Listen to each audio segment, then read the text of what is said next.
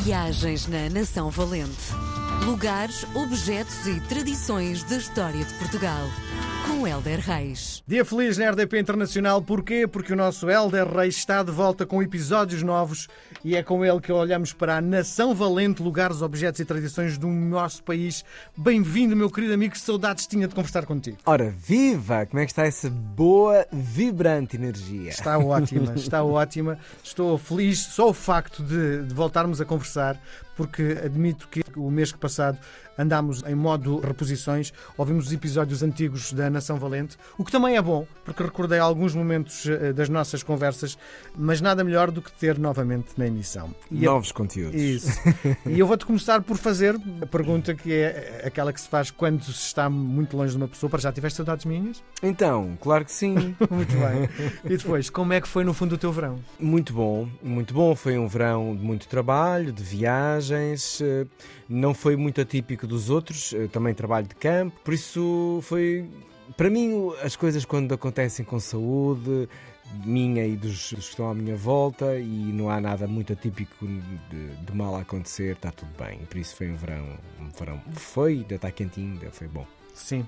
Bom, e eh, às vezes perguntavam mas vocês já não deram a volta ao livro? Porque nós estamos no ar há algum tempo, não é? Com a Nação Valente. Sim, acho que Sim. é uns dois, três anos. Sim, começámos eh, no final da pandemia, em 2020, não é?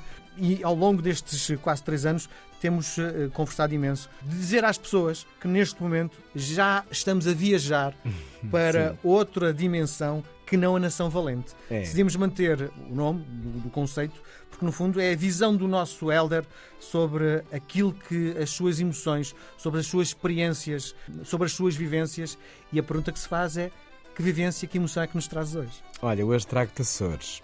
Porque é mesmo assim, portanto, já não é. Uh, claro que o livro esgota, não é? E há histórias que não são muito radiofónicas, uh, e então. Mas tudo vai tocando assim o ADN destas nossas conversas, que é as nossas vidas e o nosso país, não é? Pronto, eu gosto imenso dos Açores e estive lá uma temporada e primeiro saio de lá vibrante e relaxado e por tudo aquilo que nós sabemos que os Açores são e depois com a constatação que infelizmente temos um país a várias velocidades. A várias velocidades eh, não é necessariamente mau, é mau só no sentido em que há coisas que deviam ser iguais em todo o país e não são, a nível de serviços, a nível de, de benefícios que tu tens de seres um cidadão contribuinte, na verdade. No entanto, Uh, deixamos isso de parte e ficamos com as maravilhas. Há sempre ilhas preferidas. Eu confesso, eu amo Santa Maria. É uma ilha menos falada, menos comercial. Sim. É uma ilha fascinante porque é a única ilha com uma grande extensão de praia, com uma arquitetura a sério. Aquilo é apetecia-me trazer cada casa para casa para a minha casa, porque teve, tem, tem uma influência do Alentejo quando a colonização e também do Algarve e depois isso reflete-se naquelas casas que são deliciosas e são muito bem cuidadas e são assim polvilhadas por toda a ilha. Não há propriamente um aglomerado gigante de casas,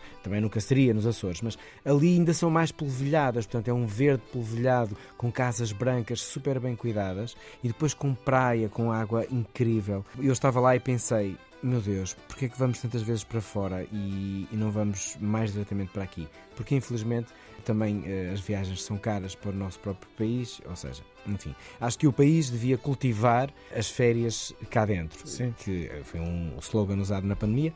Hum. Eh, e que podia, ser, podia voltar outra vez. Só mesmo para terminar, em jeito de curiosidade, Santa Maria tem isto tudo, depois, mais a sua beleza natural, que vale a pena conhecer. As praias, de facto, são incríveis. A comida é extraordinária, tem ótimos restaurantes. O que é que se come? O que é, o que, é, tradicional na Olha, Santa Maria? Na verdade é assim, quando vais a uma ilha açoriana, tu uh, tens a carne e o peixe, que são, pronto, são comuns a todas. E, uh, e depois tens, tens alguns docinhos típicos de, de, cada ilha, que para mim uh, não, não tornam a refeição relevante. Ehm, tens os vinhos, Santa Maria está a recriar um vinho que sempre teve tempo, altura de, de o ter. Uh, mas entretanto houve ali um interregno, tem, porque aquilo é assim, tu tens praias e depois tens vinhedos, muito à semelhança do Pico, uh, só que o Pico produz e Santa Maria deixou de produzir. Eles agora uhum. estão a voltar a produzir, é um vinho muito singular, uh, muito mineral, sabe quase a mar, é incrível, ainda não está engarrafado, nós tivemos ali uma experiênciazinha muito uhum. particular, portanto também tem este elemento. E depois tem a curiosidade de ser a primeira ilha a ser descoberta. Depois, infelizmente, aconteceu o grande desastre aéreo em Portugal, aconteceu lá, em 1989.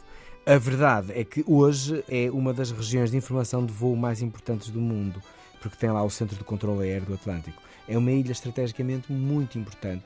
E depois, esta parte, esquecendo, passear por lá meu Deus, é um mergulho no, no, descanso. Sim, é uma coisa fantástica. De São Miguel consegues avistar uh, a ilha. Sim. Sim. E é bonito, não é? É muito bonito, mas as pessoas ficam muito por São Miguel e vão um pouco a Santa Maria, porque lá, é, efetivamente, São Miguel tem os spots todos, e, mas eu sugiro mesmo. Experimentem Santa Maria, muito porque bem. é um sonho de uma ilha. É isso. Nada melhor começarmos este regresso com, com Santa Maria. Beijo grande, Helder, até para a semana. Viagens na Nação Valente. Lugares, objetos e tradições da história de Portugal. Com Helder Reis.